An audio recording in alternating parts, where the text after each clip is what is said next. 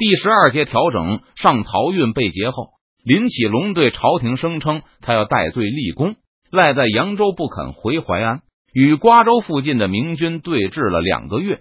这件事传出去后，山西、山东、河南的地方官都对林启龙喊打喊杀，认为必须要严惩不贷。不过两湖。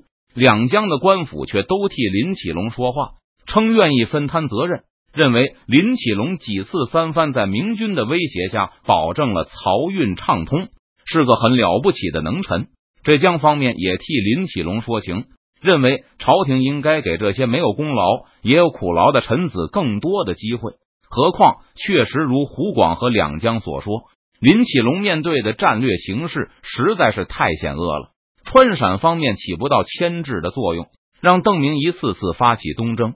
要是不顾林启龙以前数次拼死掩护漕运安全的功劳，仅仅因为这一次失误就严惩他，未免太让功臣寒心了。被浙江点名批评的四川，居然也没有推卸责任。高明瞻代表奋战在重庆前线的全体将士，替漕运总督求情。高明瞻称。邓明是大清开国以来遇到的最危险的敌人，将士们豁出性命和他苦战，依然败多胜少。林启龙手中无兵无将，居然四次中有三次挡住了川军，抢救出了漕运。如果罢免了林启龙，谁还敢来干这个差事呢？更不用说把他处死了。重庆前线的几万官兵罕见的发扬风格，表示他们认为浙江说的对。愿意和长江战线上的同仁们分担责任，陕西方面则沉默不语，既没有和长江沿线一起支持林启龙，也没有和其他北方省份一样破口大骂。最后，陕西方面还嘀咕了一声：“林启龙就回过先帝的遗体，暗示他们更倾向于长江沿线的意见。”北京方面也觉得现在确实不是追究林启龙的好时机。若是放在几年前，处置了也就处置了，但这几年先后有二十万清军被川军消灭，北京的底气也不那么足了。而且这次接到警报后，北京和山东都一致同意按兵不动。如果说贻误战机的话，北京同样是有责任的。而此时山东又爆发了新的争吵，鄂必隆思来想去，觉得去长江边上追邓明的意义不大。虽然失去了漕运。但林启龙称明军久攻瓜州不克，士气已堕。如果明军连瓜州都拿不下的话，鄂必龙觉得邓明也未必就能拿下江宁。清军主力去长江上与水师优势的明军作战，确实有些风险，还不如经过河南攻击汉水流域，或是进入陕西再去四川，把邓明的老巢端掉。不过杰叔却受够了李国英对邓明水面优势的吹捧。一心要前去江南，痛痛快快的打上一仗。杰叔和鄂必龙两人询问李国英的时候，川陕总督却不肯支持任何一方的意见。先前是李国英说漕运丢失就意味着江南失控，但现在漕运真丢了，李国英还是鼓不起勇气到江边和邓明决战。上次万县失利给他的教训太深刻了。至于鄂必龙深入四川直捣成都的计划。李国英也哼哼哈哈的不想同意，但他又不敢说天下无敌的八旗到了四川也是没戏，所以就拼命强调辎重的运输问题。见山东的清军不动，不知道他们葫芦里卖的什么药，邓明也没有轻率行动，唯恐自己前脚走清军，后脚南下，一下子让东南变天。有人建议邓明用上次对付顺治的办法来对付杰叔，那就是先行退兵。若是山东清军侵入江南，明军再回师。可上次顺治的兵力比较少，而且一出直隶就受到江南的密切关注。还没等劲旅八旗到达山东，江南官府就已经知道顺治的底细了。邓明全速返回扬州后，顺治距离山东南部的边境还远着呢。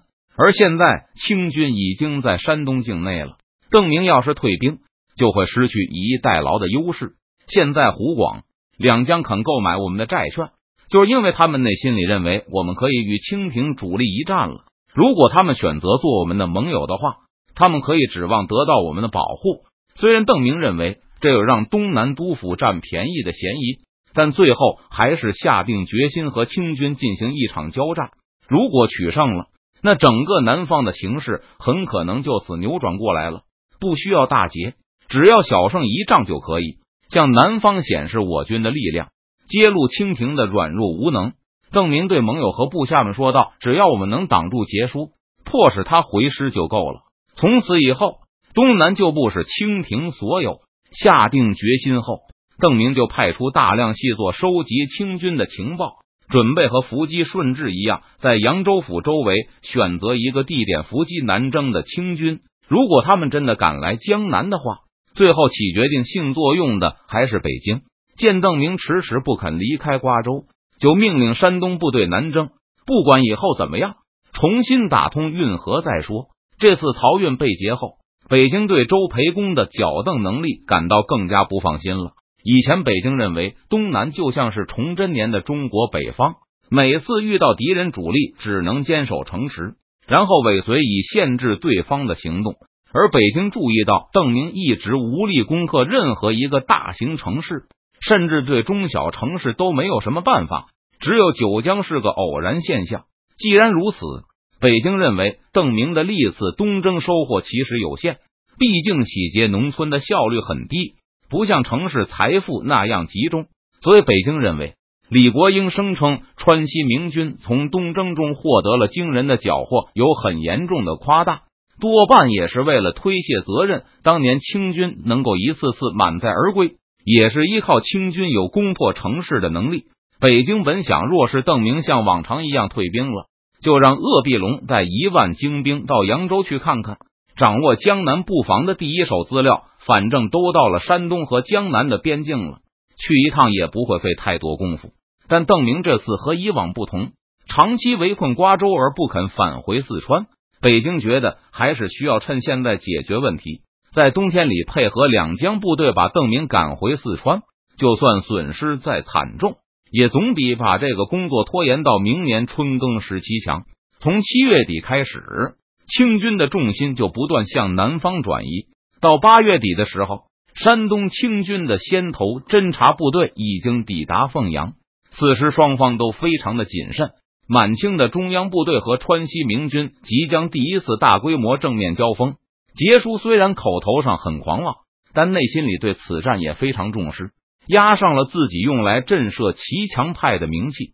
川西明军这边也是一样，尽管川军成军以来所向披靡。不过也没有和十万规模的满清中央军交战过。随着清军逼近的消息不断传来，各级军官也都显出了一些紧张情绪。这时，淮安有一种山雨欲来风满楼的气氛。自从发现山东清军开始南移后，明军就开始控制运河南段的曹公。最近半个月来，没有从扬州来过一条船，官道上也罕见行人。坐镇扬州的漕运总督一个劲的给后方报平安，但如果真的平安的话，运河上不应该冷清成这个样子。有经验的胥吏都知道，明军正在努力制造情报遮蔽网。既然明军能够封锁的这么严密，那就说明邓明所图不小，而且想制造这样的封锁，也需要动员很多军队。从八月中旬以来，上游的船只也都消失不见了。这意味着山东清军也征集了他们遇到的每一条船。当看到北面的官道上也变得空无一人后，淮安周围的不安感就更强烈了。那些家境富裕的人纷纷外逃，普通百姓也扶老携幼的躲避到周围去。现在是农闲时分，就是没有能力逃到他乡的人，也掩埋了自己的农具，藏身到远离运河官道的地区去，免得遇到过路的明。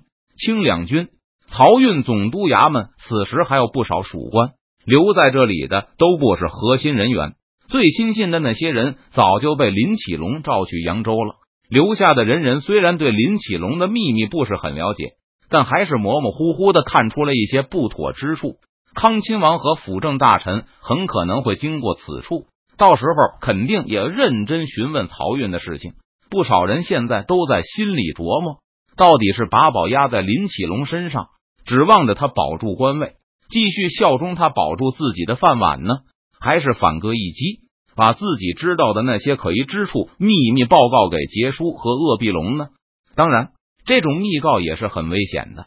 第一是没有什么真凭实据，第二就是清廷经常会为了安抚地方大员而给密告者定个诬告罪。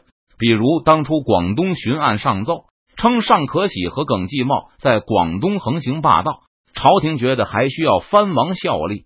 就给汇报实情的巡案定了个诬告缴罪。现在留守在漕运总督衙门的官吏都是芝麻小官，如果朝廷觉得还需要借他们的人头安抚林启龙的话，那把告密者弄死，连眼皮都不会眨一下。